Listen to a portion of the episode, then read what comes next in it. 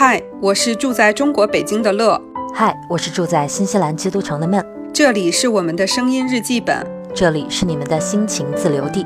欢迎来到 Lemon 电台，欢迎来到 Lemon 电台。Hello，大家好，这个随机更新的 Lemon 电台回来了，我是不是闷？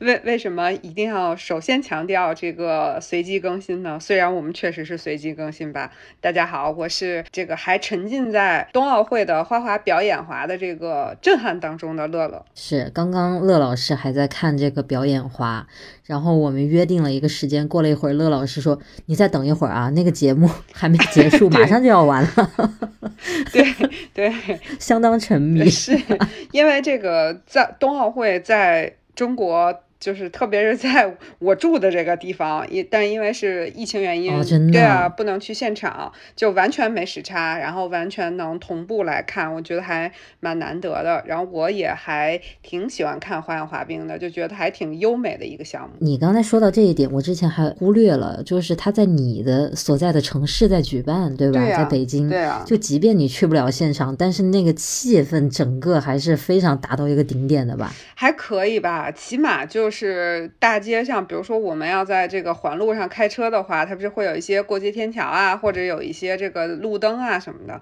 上面就会有那个冰墩墩和雪融融的装饰，就一眼抬抬头就能看到。这个气氛组还是很到位，你 开车都能看得到，我觉得还是可以的。对，那就说说这个凄惨的我好不好？那你也没有我凄惨呀。我们虽然有这个氛围组，但是我们还有奥运专用道啊，而且一不小心开上去，然后瞬间就被拍照，直接就交二百块。我们这个氛围组也不是那么好当的。所以这一次其实最爽的是广大北京之外的这个国内的大家，我觉得 又不受这个交通的影响，对，又能无时差。的观看，对不对？是的。哦，原来乐老师不是最爽的。对呀。今天的咱们的这个聊天节目当中呢，可能很多时候我会追问乐老师一些关于咱们这届冬奥的一些细节，就大家可能会觉得，哎，这个人怎么回事？这个人尽皆知的事情，为什么他还要反复去确认？哦，那是因为我没有能够观看到本届的 冬奥会。这个其实我也有所，不惨其实我也有所耳闻，因为前两天我看那个公众号，就是有一篇公众号，其实写的是那个咪咕的一个广告嘛。就是因为今年这个咪咕投了很多的，对，投了很多的这个精力在这个奥运的转播上，而且确实也挺出彩的。嗯，他就是以在国外的小伙伴看不到冬奥会或者很费劲的看到冬奥会，特别羡慕国内的人能在咪咕看到盟主的这个呃拍案 拍案解说。就他他以这个视角，眼睛就是尺。对，然后他就是来讲了一下这个国外的小伙伴就是用。各种各样的方式，想方设法的看这个冬奥会，就是包，甚至会像，因为我跟孟老师现在录那个呃节目，我们也都是用那种会议软件，我俩连线的方式录嘛。然后他那里面就说到说，国内的这个人会把自己在看，就是跟他先建一个会议连线，然后呢在自己的电脑上看，然后把自己的屏幕分享给对方，然后这样对方就可以看那个现场直播的那个。奥运比赛了，然后也挺好笑的。哎呀，这真是个好办法。我怎么没想到呢？你跟我连一个不就完了吗？对呀，对呀，我也是后来才知道还能有这种办法。被逼急了，可见啊，这智慧都炸出来了。是的，是的。我当时是挺想看的，尤其是网上说那个王蒙的各种解说的段子，那一开始的那那两天嘛。嗯。结果我一打开咪咕视频，然后他给我显示说该地区什么没有版权啥的，然后每一个都是这样，我就我就当时特别心灰意冷。后来我想，精彩的部分网上肯定会有那个 cut 有节选的。所以我就后来就直接在网上，但是就没有看到过直播，就没有那个气氛。是奥运嘛，对不对？肯定要看直播呀。是，而且这个现在。还有了这个各种的群聊，就是你看着比赛还能跟别人一起讨论这个事情，就会感觉更有意思。是的，是的，是的。特别是那个，就是王蒙实在是太有意思了。就是他在最后一天转播的时候特别搞笑，那个现场给广大的观众出题，说这两个选手为什么 就是要不要被判进决赛？为什么要被判进决赛？或者为什么不能被 判进决赛？对，请大请咪咕视频的网友们在弹幕里回答我。我真的觉得这这个东北基因，它里面肯定还是有点什么特别的地方，怎么就那么天生有搞笑的那个细胞呢？你说，如果你的朋友里，或者是你的。公司团队的同事里，就是你的这个生活里面，如果有一两个东北人是比较紧密的，经常在一起的，生活真的会增添很多的乐趣。我记得大学的时候，我隔壁有一个寝室嘛，它里面有两个南方人，有两个东北的，一共四个女生，然后一个学期之后，四个人全部东北话了。就说话全是东北口音，这四个人，对，连王蒙都说了，这个短道速滑的官方语言之一就是东北话嘛，非常的贴切。我觉得他们每一个运动员一张嘴都是那个味儿，是的。所以我就觉得这一次除就除开比赛，那些所有选手的那些采访，我都看得很起劲，嗯嗯，因为我就觉得那个说话里面都有梗。都很搞笑，我特别喜欢看一些赛后的采访。对啊，你有什么印象特别深刻的？我主要印象深刻的就是王蒙，嗯，就是我的眼睛就是尺，两个尺写在他眼睛上。然后他有一次还特别搞笑，就是那个呃。好像是黄健翔嘛，说，哎，说那个你今儿画眼线了，我忘了是说他画了还是说他没画，反正就说是眼线的问题。然后王蒙就说那个，呃，画了之后，这个我跟你说，我这个眼线有点影响我这个观看，我这个要是。不画就画了，反正就能看得更清楚什么的，就他就是 真的是很搞笑。那是画的太内的内眼线了吧？是的，是的，什么画都接得住哈。是，我是觉得就是为什么这次大家喜欢看那个咪咕，就是包括那个苏一鸣的那个单板的那些比赛，就是我也是看的咪咕嘛。其实我看的不多，因为就是他的奥运会的后半程的时候，不是已经上班了嘛？就在上班的时候，你是。咱们又白天都是好多项目嘛，你也没有办法那么全程去观看，就是但是看了一些，就是咪咕的这个解说，他基本上请的都是呃曾经从事过这个运动的人来解说。就是包括像王蒙，对退役的运动员，对退役的，或者说有一些可能就是因为这个自己当年很喜欢，然后也去从事了，但是可能当时我们这一项运动发展的不是特别好，然后他没有太出成绩。比如说像那个呃转播苏一鸣的那个小哥，也是特别热爱这个运动的。所以我觉得这些人他因为从事过这个运动，所以就是他对这个东西的解说，他特别能把你带入进去，因为他是站在一个。我是曾经从事这个运动，或者说我正在从事，我很熟悉这个运动，就包括王蒙，他做过运动员，也做过教练，所以他总是从这个视角上来跟你讲很多。如果说你你完全是个观众，你可能不会去想这块的事情，但如果你是一个运动员，他把你带到那个运动员，就好像你在场上也参赛一样的这个视角，你就会觉得非常的有意思，就不再是说我们只是看他这个动作多么的惊险啊，他这个快不快，肌肉动作好不好，我们就。不单单的是在看这个，就是真的是感觉你也在场上一样。我觉得这就是看得懂了，对吧？你像以前的一些解说，他可能更多的就是在技术动作上，在裁判的打分上，然后去进行一些解说，就是一个比赛的同步的一个翻译。他就说现在这个动作是什么什么动作，打多少多少分，难度高低。但是像王蒙这样的，你，就像你说的，他又当过教练员，又当过运动员，他其实是真的可以感同身受到。现在的这个选手，对吧？所以他现在要做这个动作是哪儿发力？他现在到了这个节骨眼上，心里是什么情绪？他全部可以跟你说出来，就相当于观众看到了这些运动员更深的一些东西，是很有参与感的。对，就包括是很刺激的吧？是的，就是包括那个最后一天的比赛。韩国的选手就是打破了那个周洋的奥运会记录嘛，正好那天周洋和他一起在转播，然后王蒙就特别搞笑的跟周洋说：“周洋，采访一下你的心情啊，你奥运会记录被人打破了，照片要让人给换了，然后 说你现在有没有想提着冰刀上场再去跟他划一下的感觉？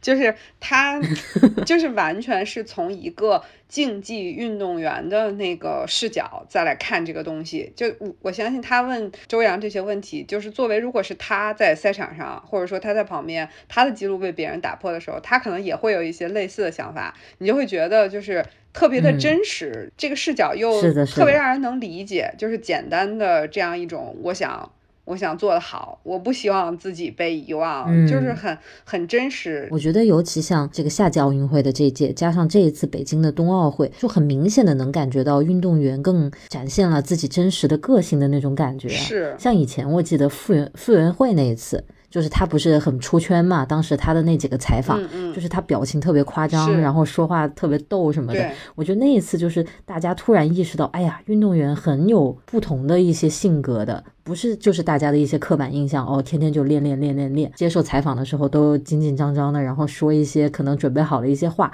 可能以前会有这种刻板印象。或者说以前的那些采访问的问题，可能也就是太千篇一律了，所以他们说来说去就是那几句话。但是这两年看起来就是特别个性上的百花齐放，然后说出来的东西啊，你你更能感觉到他个性的那种张扬。张扬不是不好，更能表现出自己，他也乐于表现自己，就是这种真实感是能传递的嘛。就这一点让我觉得很开心，就是看的时候也更有意思了。就看一届奥运会，你看到是一个个活生生的人嘛？而且就是这一届，呃，包括就是大家很有名的说那个谷爱凌在那个等分的时候拿出了那个韭菜馅饼在吃。韭菜盒子，对对，我要纠正你一下，是韭菜馅饼，不是韭菜盒子。对于我们，对 对于我们北方人来说，这个差别很大。就是这个韭菜盒子是那种扇形的，是把馅儿放在中间，然后把它折起来之后，然后旁边捏个褶，那个叫盒子。然后谷爱凌吃的那个是圆圆的，然后把馅儿放在里面，先包成一个包子的形状，再拿手把它摁扁，那个叫馅儿饼。作为一个北京人，我要，我要我要澄。清一下，那确实啊，这个区别还是很大的，就像包子和饺子一样，就是形状不一样，它就不是一个东西嘛。那你这个说的很很有道理啊。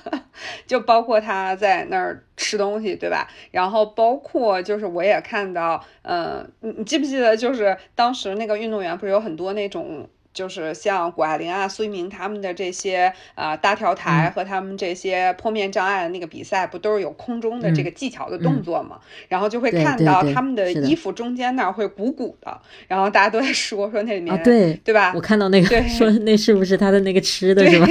然后但其实那里面就是呃除了可能是吃的之外，还会有他们的手机，嗯，对，就是像。我们看那个苏一鸣他们滑单板的很多的运动员，其实当时我听那个解说，对解说就在说，呃，他们很多时候不是在等别的，就是在等歌，就是在等那个自己的那个节奏，就是很多人都在等这个才在做动作，就是这种整个的这个氛围，就像你说的，他没有在给你立个人设，在给你表演什么，就是这就是他把他的训练当中的那个感觉拿到了赛场上。就是大家都是用一种，哎，我就是这样，我平时就是这么干的，然后我就去试一把，就是用这样的一个感觉来做这件事情。虽然他们赢了也会很激动，输了也会很难难过，对对，但是那种都是特别的真实的情绪的表达，我觉得特别的让人觉得特别的。可贵就是很很很特很好，就是那种大家去分享喜悦也承受痛苦的那个感觉，特别的自然。我觉得说到这里真的是这样，就是我们说起来好像就是你该是啥样，你平时训练是啥样，你上了赛场你还是啥样，就这么表现就行了。听起来好像是其实很简单的一个事情嘛，就是你不用去伪装。但是很多时候不去装，其实反而很难的。是你想一想我们。从小接受到的这些信条，比如说我要表现的谦虚，那可能我我就觉得我很厉害啊，我就觉得我这个动作就是做得好啊。那在这个时候，我要不要说一些谦虚的话，对吧？就很多时候我们不自觉的会去隐藏一些东西。我觉得这一次就是，尤其像那个谷爱凌和苏翊鸣这两个，你你。都不好说，他们是小将，就是成绩是特别厉害，年龄是很小啊。就他们这两位，就是现在特别对啊，才十八岁，现在那么受欢迎，我觉得就是真的是非表现的非常真实。但是呢，这个真实里面，你会觉得他各方面又很得体。对。然后你又觉得他真的很努力，然后他的努力又给了他回报，就是这一切荣誉，你觉得他配？就有的时候真的很感动啊！你你像我们比他们大，就是多吃那么多年的饭，对吧？你你看别人一点采访什么的，有时候真的打心里就觉得很佩服，就怎么人家十八岁这个体育弄得那么好，然后有时候就是一些说话表达上面都非常的可圈可点。苏一鸣他不是小的时候还演了那个电影。电视剧嘛，然后啊对，后来等于才自己特别热爱这个滑雪，然后就才继续来搞这个事儿。我当时看到他的时候，我就觉得说，这个小孩儿他就是一个天赋、性格、努力都特别适当平衡的这么一个人。就感觉给我一种感觉，就这这小孩干啥都能成，又有自己的想法，然后又在朝着自己那个想法努力。然后他赢了之后，他不是当时他拿金牌的时候，他第二跳不就基本已经锁定了嘛？然后当时跟他那个佐藤教练两个人抱头痛哭，情绪就直接到那儿了嘛？是，就觉得特真实，对，而且就是。我我我记得那可能也得是以前了啊，现在这种事儿可能也会比较少一点。就是说，呃，如果按以前我们的这个政治正确来说的话，就是我虽然前面已经拿了冠军，但是我第三跳我还是得上我那个最难的难度，我还是得怎么样，对吧？但是他的第三跳就是他情绪已经在那儿了，可能他后面再做别的动作，真没准会受伤。或者会有什么问题？嗯，那我在已经拿了金牌的情况之下，我就享受这个快乐。然后我就用一个简单的向大家表达我喜悦的一个相对简单的一个动作来表示来结束，我觉得也很完美。而且尤其像他们这些项目，其实一个闪失就搞不好就是很严重的伤。是的。所以其实，在他已经冒险做出那么优秀的高难度动作之后，他选择一个更平稳的一个动作来结束，其实也也蛮好的，就是避免了受伤的风险。我觉得蛮就应该这样。对，他多不容易啊，练成一个冠军。是是是的，所以就是感觉在这种各种各样的时刻，他们都表现出了自己的坦诚和自己的真实。嗯，我觉得这是我看这届奥运会，就是很多选手。给我带来的这个感受，因为你知道谷爱凌不是这个各个社交网络的平台一刷，肯定都会有她的消息嘛。对，所以即便是我没有看直播的这个冬奥会，但是也看了不少关于就是她的一些小视频的片段，也是那种真实感。但是你知道，像这种年纪很轻的女生，然后其实真的又很优秀。然后讲话也并不会藏着掖着，也不会刻意去谦虚什么的，有的时候多少会带出一点那种有一点骄傲那个感觉，对优越感。你像他的家境又好，对吧？就是各方面又什么斯坦福各种了，大家都知道说学霸什么的，就是他如果流露出优越感，我们也会觉得很正常，但是就没有是。但是她又非常的接地气，我真的是觉得就这样一个女生，谁会不喜欢啊？嗯，就是很多人也会说到说把她捧得太高了呀，可能以后就会有一些黑她的一些东西，这些东西出来。而且她自己有做过一些回应，我觉得哎呀，人家想的太开了，人家十八岁，对，就早都想通了这些事情，对，她心态放的相当的好。就像她说的，她说我是来享受这个比赛的，我就一个十八岁的女生，我没有那么多别的那些东西，我就希望享受每一分每一秒，因为他确实也很多身份的转换嘛，又是学生啊，又要又是模特嘛，然后又有这个体育的事业等等，他自己就够忙了。我觉得他也没有兴趣去 care 大家到底怎么评价我。我在你们心目中够不够好？他根本不会在意这些，就给我的感觉他特别洒脱，然后想的特别通透。我就觉得，就你刚才所说的这个部分，嗯，我觉得就是他就是一种发自内心的一种自信。其实对他来说，真的是对最重要的是，我很相信自己，我有这个自信，我觉得我是好的，我是。不错的，然后我有很多的可能性，我觉得他这个很自信，然后这一点其实我是觉得这次北京中国来办这个奥运会，我觉得这一点也和他表现出来这个自信也很契合。就是从我我是觉得就是真的从开幕式开始，我当时开幕式的时候还在那个就咱们听友群里跟大家一起讨论嘛，然后当时很多地方我就。我就说，我说真的，这时候就觉得文化自信真的特别的有底气，也真的是特别的自信。嗯，就这次整个我觉得表现出来的很多的细节方式，我们的一些呃各种的官方、非官方的一些表达，包括做的一些这种安排，我觉得都是体现了我们的自信，就跟二零零八年的感觉完全不一样。就感觉二零零八年就像对吧？张艺谋说的，我们很急于展示，我们要告诉别人我们有很多，我们真的有。你你看看我们，我们是这样的，对吧？然后感觉这次就是说，我们就是做好了，我们相信我们做的就是最好的，而确实就是我们给出来这些东西，就像我们其实不是特善于做这个吉祥物的。就这个冰墩墩这次多么的，对吧？受欢迎，有多少的梗炸了，对，太受欢迎。是的，就是连做吉祥物是世界上最牛的日本人都特别爱我们的 冰墩墩。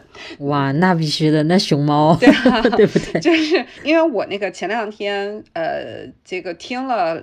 一耳朵就是那个东亚观察局，他们不是在春节期间水了一期嘛，就只有十几分钟，然后就听了一耳朵，然后他们就在那儿还说了这个，就是这个咱们的冰墩墩的事情，然后他们就在说嘛，说你就对比那个东京奥运会来说，那日本人绝对是最会做吉祥物的，但他们那个吉祥物就是就没做成功，就特别的复杂，非常的抽象，就不像我们的那个冰墩墩和雪容融，一个熊猫，一个灯笼。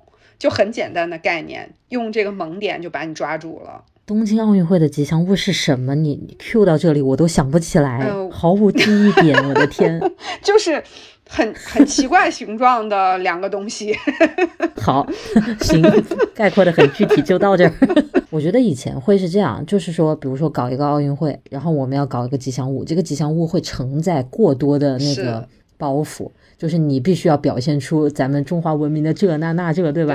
我觉得这一次就是只给，对，就咱们这个就是就是可爱，就是有意思，就是吉祥物这三个字，是，我觉得就很好啊，对不对？大家都能欣赏得到，是，真的是张艺谋那段话概括的超级好，对，就是这个感觉，真的很喜欢这届奥运会。就是今天晚上是那个闭幕式嘛，我还挺期待的。嗯，就我觉得从开幕式一直到中间的比赛的过程，参与项目的中国人在里面展现的。那个风采，包括就是我昨天吧看了，还是前天看了一个公众号的一个推送，是好像是哪个大学呀？苏州还是哪儿？我有点忘记具体大学的那个名字了。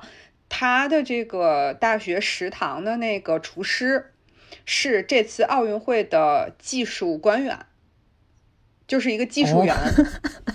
还 这都可以，对他就是很热爱。技术员是干嘛的？他就是那种，他好像叫什么什么外道什么圈数记录员，就属于裁判的一种辅助性的那种，嗯，就是是是是现场数圈的那种。哦，他是数圈还是什么？反正是个这个，咱们听众朋友如果知道这个新闻的，可以给我们在评论里面补充一下细节啊，因为我是很有印象，因为以前我们看过很多那种国外，就是因为他们不是职业的教练，职业的这个运动员嘛。就可能自己有个本职工作，嗯，然后我兼职干这个什么足球裁判、什么网球裁判，对吧？对，是就以前我们觉得就好像只有老外才会这样，然后这次我看到这个 这个信息，我也觉得就是我热爱这个事儿，呃，不代表说我做了别的正职之后我无法热爱这个事儿。他还跟大家说，他说等那个什么冬奥会结束了，呃，他好像好像残奥会也要参加，说等奥运会结束了，我就继续回去。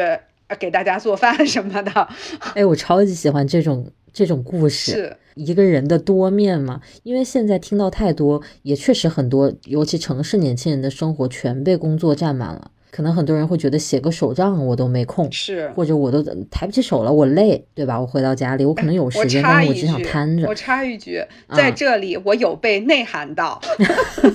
哎，我说的时候就想着你呢。这不是内涵，这是明示啊，这是明示，就差报你身份证号了。对，但是确实这是现在很多年轻人的生活了。我忘记我有没有在咱们节目里提到过，我就说，就是我在新西兰这边一些餐馆里面去吃饭，有时候就观察他们那些服务生嘛，就是他们会举止言谈当中会给你很明显能感觉到他是一个什么样的性格，包括他的穿衣服什么的，就是很少会有餐厅会去统一要求他们的着装，可能我就要求你们全穿黑。就是可能有个宽泛的要求，黑色的什么短袖、长袖这些你们自己去弄嘛，什么牛仔裤还是西装裤这些你自己去搭，所以你从中你永远能感觉到他给你留了一定的空间去展示出你们不同的点，人与人之间不同的那一面，我就特别喜欢。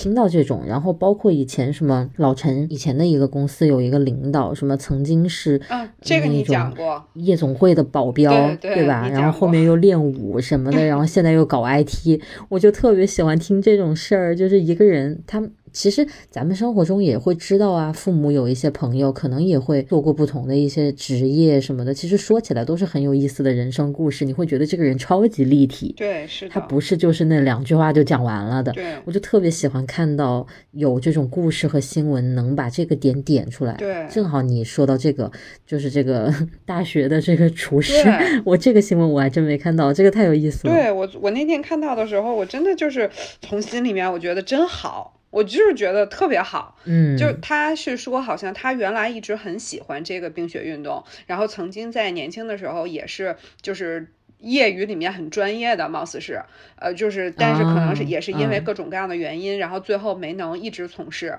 所以就是。但是一直喜欢这个东西，然后也很关注这个东西。呃，后面就是自己去自学了很多的这些理论什么的。他当时就是选拔的时候，他就报名了，然后人家增经过层层筛选，人就被选中了。你看这这多好！对呀，工作之外还有能参加这样的一些。赛事是，我想到就是以前给我家搞装修，在新西兰这边，嗯，就是装那个地板的时候，帮我们铺地板的那个地板工，嗯，他是个中国人嘛，我加了他微信，我这肯定是我的根深蒂固的那个刻板印象了，我就会觉得就是装修的工人嘛。就是他肯定平时工作还是很辛苦很忙，反正我就把人家的生活想得很刻板印象，想得很简单。殊不知人家朋友圈里面，哇，我的朋友圈和他的朋友圈，你肯定会觉得那个人才在享受生活，就是我，我完全就是不不存在就没有什么生活的一个人。他该工作的时间工作，然后除此之外，人家就到处赶场子去滑雪，就是那个谷爱凌也在新西兰练，就是他的那个教练就是新西兰人，就新西兰滑雪这方面还是蛮有传统的。人家到处赶场子滑雪，那个夏天就是去潜水，然后抓鲍鱼，各种徒步，什么带带儿子，只有爸爸和儿子两个人一起走五天的徒步，没有信号的那一种，你会觉得哇塞，真的在生活，是不是？就是对，特别，你会觉得他太会玩了。是是，朋友圈里全是这些，我当时我就深刻的反省了我的刻板印象，要跟别人学习，就觉得别人生活的好，就是在努力享受。这生活，不过我去，我是觉得就是可能国内，我我不太确认啊，但是我觉得可能现在有很多人也在开始就是用更生活的方式去，嗯，就是去生活。可能也也有很多人开始比较注重这个，就比如说，呃，像这个不是大家不是之前在开玩笑嘛，说中国有三亿人在从事那个冰雪运动，然后呢，有三千万人最后走向了骨科什么一类的。虽然虽然是有这种梗在，但是呃，我是觉得。大家参与这个，就比如说像滑雪这种东西，可能在以前大家印象里是一个需要时间、需要钱、需要去专门的地方，可能是这样的一个事情。就我我记得以前可能会觉得很远哈。对，因为我记得我以前小时候就是看那个，呃，因为我原来喜欢看 F 一，很喜欢舒马赫，他那时候不是每次休假都是跟家人去滑雪嘛，然后他最后出事儿，不是也因为滑雪出的事儿嘛？就是感觉呃老外就是呃财务自由的人都会去干滑雪这个事儿。然后，但其实就像你说的，这个只要他愿意，只要他想。他也是去从事这个运动，然后我就看现在，特别是因为北京是北方城市，就是有雪场，我就只要到周末，我就看我朋友圈里，不管是自己去的，还是带着孩子去的，就很多人还是也是花了很多的精力才再去做这个自己觉得有意思、自己喜欢的这个事儿。我觉得这一点上，嗯，好像跟以前也是有点差别。是我现在更感觉到，就是大家对于什么样是好的生活的这个定义多元了特别多。是。以前大家可能还是奔着说多赚钱，对吧？嗯，好的房子、好车，穿穿那个厉害的 logo 的衣服，可能这些，然后吃一桌很贵的菜，对不对？可能，哎，这个比喻可能。非常不恰当，但是就是像我们零八年奥运会的时候那个感觉，我有什么家底，我要全部亮出来给你们看，就是我现在过得很好了，对不对？我要展示出来。但是现在更多的是，我觉得好就是好，对吧？不用这个着急买房子，我就喜欢环游世界啊！当然现在疫情也环游不了，就是每个人有自己的定义。他朝着自己的方向去走，就都很好，大家也都能接受。每个人有自己不同的那种目标，然后选择过不同的生活。我真的觉得现在的这个接受度还是很高的。对，就是，所以我觉得这个东西是不是跟呃确实自信了是有关系的。然后跟就是呃这个八零后、九零后、零零后逐渐成为呃社会的中坚力量的这个事儿也有关系。就是你你像咱们属于八零后，就是我们经历过这个非网络时代，又在网络时代生活了很久，然后觉得大家的这个概念是在不断的多元化的这个层面里面，逐渐的形成更全面的世界观。所以我觉得这点上就是的，嗯，还是能够感觉国内的朋友也是很欣欣向荣。嗯，我觉得各个方面都在都在拓展吧。嗯，就是比如说有一些他已经很做的很好了呢，大家就开始卷；有的地方还没 拓展到的呢，就开始拓展。反正就是越来越丰富，这都是这样一个轨迹。是是。嗯，就前两天我发现我的眼镜那个镜架裂了，我不知道是哪一次摔了。就有点，我很怕它会哪一天就是坏掉。新西兰这边配眼镜的整个那个流程，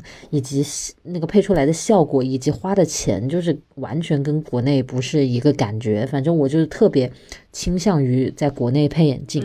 然后当时呢，我加了我配眼镜的那那个店的那个人的微信，我就找到了他，然后发现我上一次跟他的对话发生在二零一九年十一月十八号。就是当时 我我我找他配了眼镜，他告诉我说你的眼镜做好了，你可以来拿，就是这样一段对话。那个时间应该是咱们俩刚在上海见过，然后你回了武汉。对，就是那一次嘛。然后那一次我拿完了眼镜，应该没过两天我就回新西兰了。然后那是十一月中旬。然后其实十二月后面不就开始疫情了吗？所以其实从那之后我就没回过国，所以那那个我当时看到那个时间还是觉得蛮唏嘘的。然后我就又找到他。然后我就想，这个人肯定搞不好都不不在那工作了什么的。但是我就因为他们有我的那个配配眼镜的记录，我想你直接再给我做一个新的，我就不去验了。然后我自己直接寄过来就很方便嘛。我就还是问了他，然后果然他说我现在已经在北京工作了，他就不在武汉了。然后我就想，哎呦，以我我还是超级刻板的印象，我就会觉得这那都不属于人家工作范围内的事儿，他可能也懒得搭理我，他也他也根本对我就没有印象。结果人家。特别好，他说怎么了？你眼睛坏了？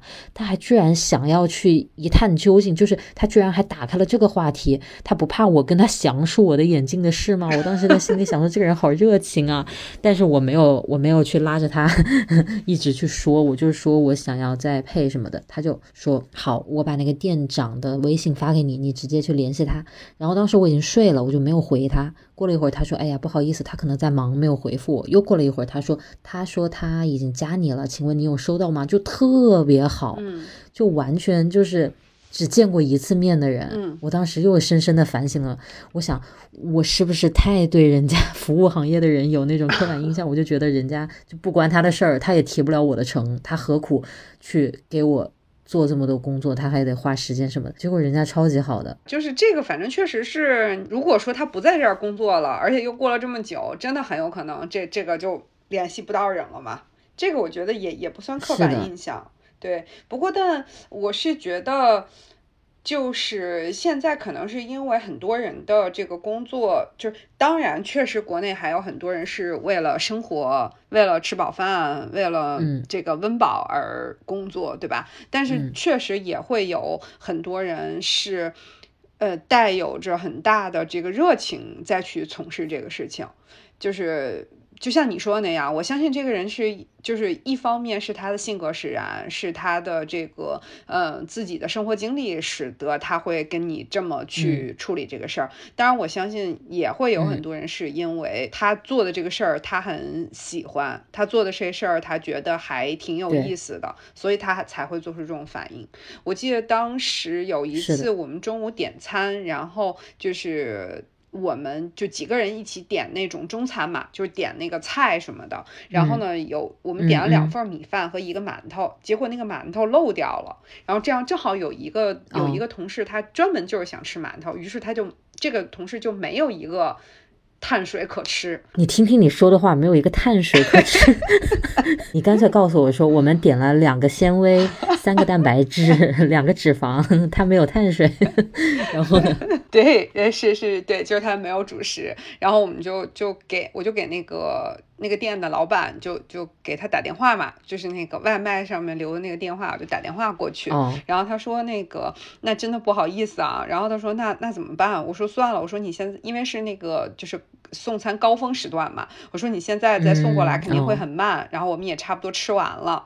然后他说那这样吧，我那个今天先那个退呃五块钱给你，就是当做是一种这个补偿。那馒头肯定没多少钱嘛。然后呢，他说下次你再在我们家订餐的时候，你跟我说一下这个事情，我送一个菜给你。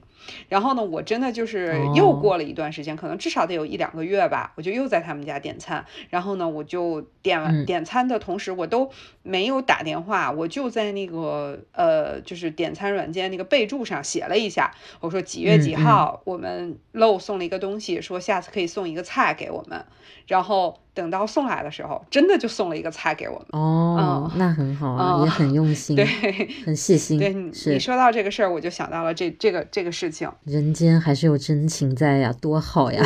我就感觉好像，嗯，这这些就是这些细节，总让我觉得大家还是在用。呃，一些坦诚和热情，很用心做事。对对，就是我这次，因为我们是从那个冬奥会说到这儿的嘛，我就在想说，呃，我以前看冬奥会没有这么完整的看过，就会看一些我比较喜欢的项目，特别是雪上的项目，看的很少。然后这次看了之后，我就。那那时候就我相信大家都会有这个感受，就说除了冰壶之外，这个冬季项目可都是极限运动呀，都是用生命在运动。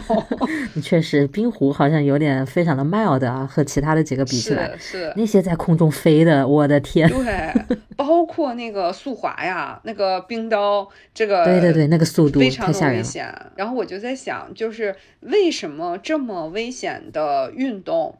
还会有这么多人去从事，所以我就在想，肯定还是用热情、用热爱在坚持这件事儿吧，不然就是这么危险的运动。你像那个呃苏一鸣和那个谷爱凌，他们都有过严重的骨折的那种经历，对对吧？这个肯定，我觉得。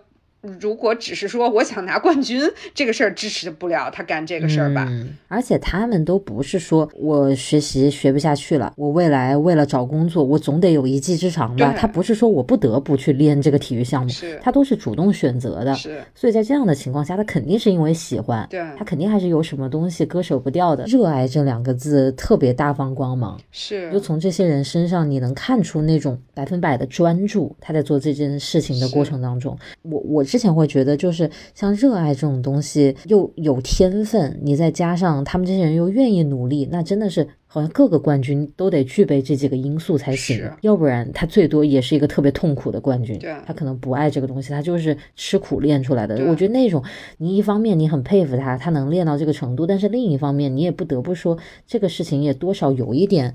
可悲，就是你花了那么长的时间在练这件事情，而你却不喜欢它。我爸以前有过职业练体育的经历，然后我从小他对我的培养就是让我避开体育，嗯，不要让我走职业体育的道路。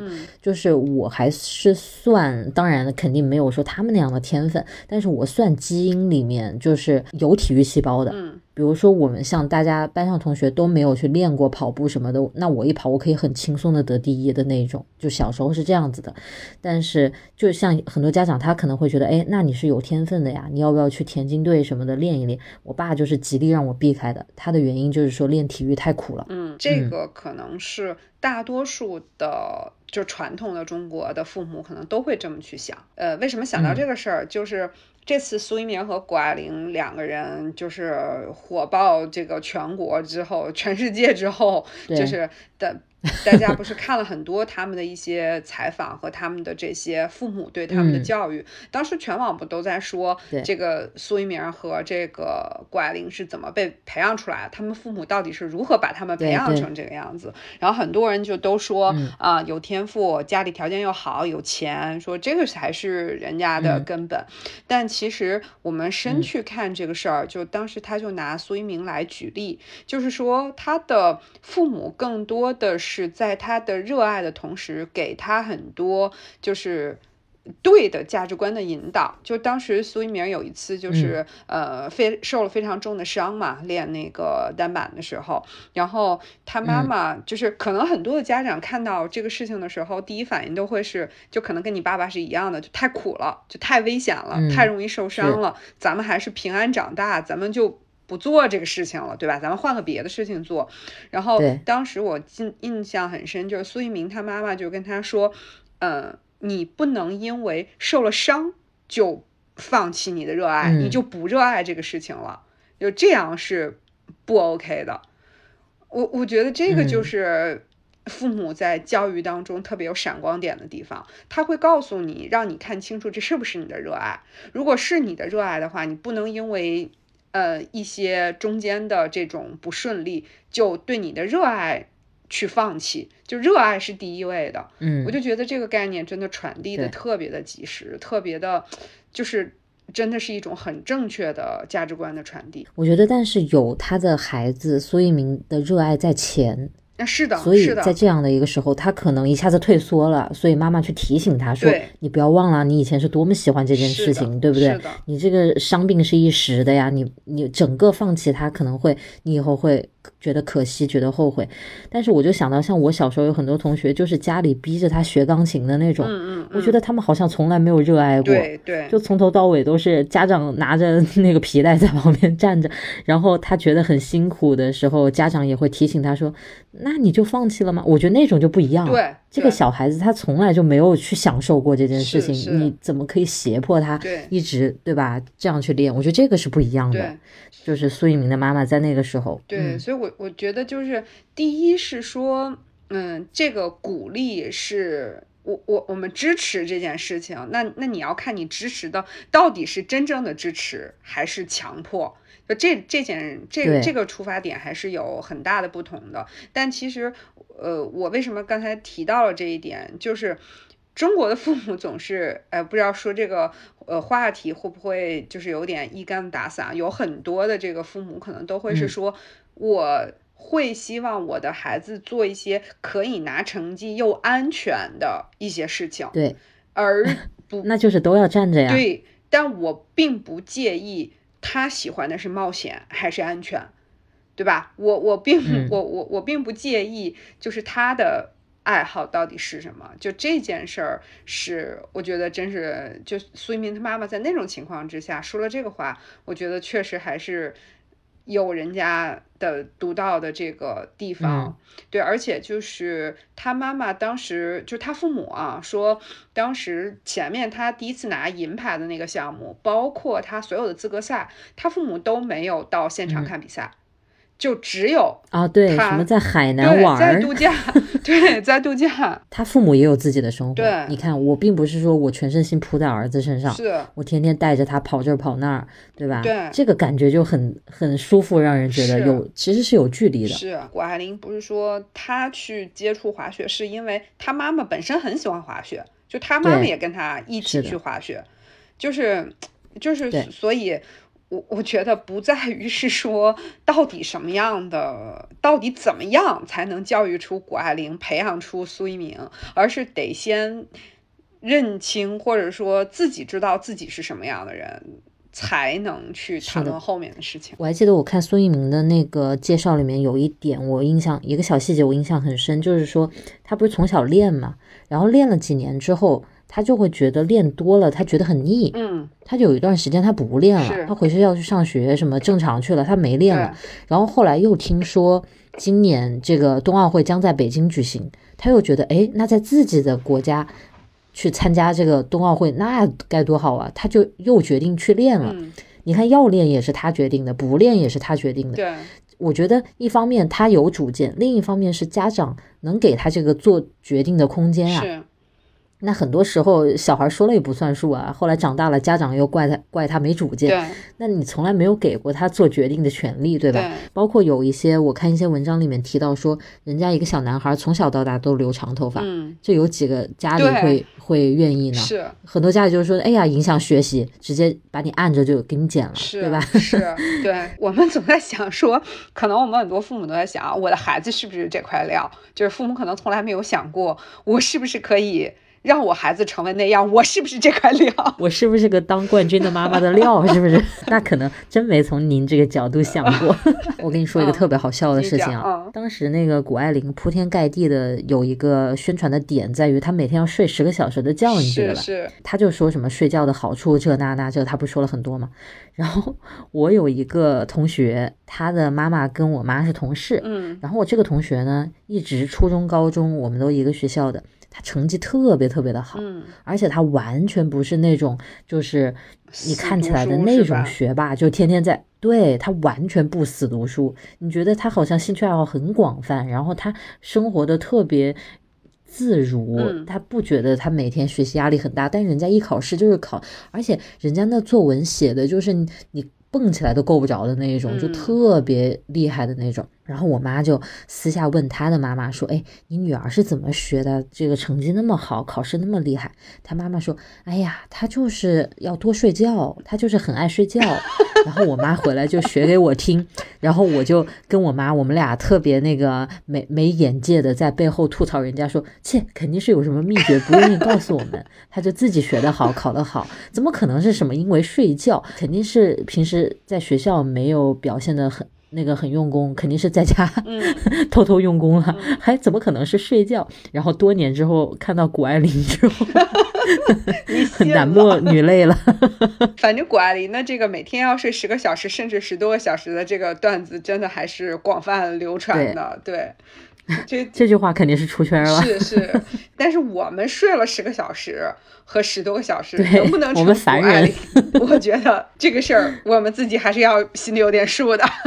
自自己掂量一下啊。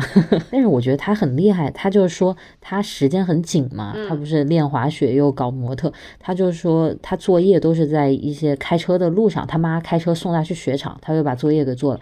就是他好像切换频道，每切换一个频道，他都可以拿出百分之百的专注力进去，所以他学习的效率特别高。我就是我学这两个小。老师，我就真的学进去了。对啊，我们很多人就像咱们这些凡人，很多时候你看坐那两个小时，你不一定干了两个小时的事儿啊，对不对？我觉得这一点这是真的很佩服的。他说，很多人说他是天才，但是他自己更觉得是他的这种自律、时间管理，是他的这种努力。他自己更觉得是这些，我我觉得肯定是啊，对啊，就是我我我就想说嘛，我说人家谷爱凌肯定不会像我们一样有拖延症的。对呀，我也觉得，但是关键在于我们有拖延症的事情，很多时候是可能一我们本来就不那么想去做这件事儿。就是你没有这个热情所在，对吧？二就是可能你会觉得比较怕挑战这些东西。他不是有一篇文章发表在那个什么《纽约时报》还是哪儿？就是我爱上了恐惧。嗯嗯嗯。他其实讲的就是这个点，他喜欢挑战。对。这个东西让他来劲，对我觉得我们真的是这这一点上就跟他差太远。他他当时拿那个应该是拿亚军那次，不是第一跳还都失误了吗？他自己就在，他不是后来自己也说嘛，笑嘻嘻的。对，他说我其实如果没有压力，我反而可能容易失误，压力来了我就是对，这这人太可怕了，他就进入那个状态，就是的，太吓人了。怪不得说上帝关上的是他跟我对话的那扇窗，别的窗都是开着的。对，上帝可能禁锢着关我们的窗去了，没留意他。是的，大家都在说嘛，就是说到底，我记得之前看那个公众号文章，就说全网都在。说谷爱凌，说苏一鸣，那我们凡人到底跟他们之间有什么可借鉴，有什么可参考的？我觉得其实今天我们聊的一大堆，我觉得就是跟我们也挺相关的吧。热爱，对吧？热爱这件事儿真的就是特别值得称赞，特别值得颂扬的一件事情。而且他们那种就是我有一个目标，然后我就。每一天特别踏实的朝着这个目标去努力的那种那种踏实感，我觉得是特别好的。嗯，就是很多时候我们可能就算是找到了一件热爱的事情，也很容易就放弃了呀。嗯，就比如说你说像苏一鸣那样，他受了受了伤或者怎么样，那那个时候想要放弃是特太人之常情了，对不对？但是最后留下的人，他最后能站上那个巅峰的人，他他一定是。选择趴下再站起来的人，看任何体育赛事，很多时候大家你会觉得他这个滑雪、滑冰这些，我们一次都没试过，为什么也看得那么投入呢？我觉得就是有很多共通的东西，这种能量是能传染的。是，就是我们看这个比赛，我们就会觉得感动，我们就会觉得哎，好像一下子充满了活力，像被充电了一样。是，嗯，我觉得这个是这种体育精神的魅力。对，就你像我一个凡人，我一个阿姨。我这个找到苏一鸣的歌单，在上班的路上听一听，我都会觉得浑身充满了干劲儿，来进步，那就非常好。我觉得这就是其中一个我们能从冠军那里得到的，是的，非常实际的东西。留作业，大家都回去听苏一鸣的歌单，好不好？这个总是可以 get 的吧？这是可以的，这件事儿就太容易了，在这个流媒体的时代，这件事儿太容易了。今天聊的也很开心，咱们这个算是蹭热度嘛？发布的时候也不热了，今天是闭幕式嘛？对你这个开幕式看了没？就看了小节选啊，没有看完整的，看完，是不是应该补一个？我觉得还是这开幕式还真是挺值得一看。好的，乐老师也给我发作业了啊，朋友们，你你看看，然后到时候抽点时间，然后把这个闭幕式再看一看。然后虽然比赛没怎么看，但咱们开幕式和闭幕式都看了，也是特别完整了。哎，说的很好，这个连着看更完整了，对不对？一口气。对，今天这期话题我们之前也。就是也计划想聊来着，但是之前前一段可能这个双方都有一些事情，然后实在没约上。我们赶着今天在这个奥运冬奥比赛的最后一天来聊一下这个相关的话题，也还挺有意思。因为我们看就看的比赛更多了，就了解信息更多了，感觉。就跟大家聊的东西可能也可以更多一点。那也希望大家今天这期节目听的带感啊，也欢迎把你们看这一次北京冬奥会的感想，这个带入的这种情绪，在我们评论区抒发一下。哎，我想请问一下，你现在拥有一个冰墩墩了吗？我哪有啊？我上哪去拥有啊？我也我也还没有拥有。我这个一直说是在路上，但一直都没有收到。你看我们这两个是吗？对，很惨的人。那我决定今天自己在手账上画一个算了。好的，我这个等着啊，我期待着啊，画好了给我看一下。那今天我们就先聊到这儿。好，那我们就下期再见。嗯，好，大家拜拜。拜拜。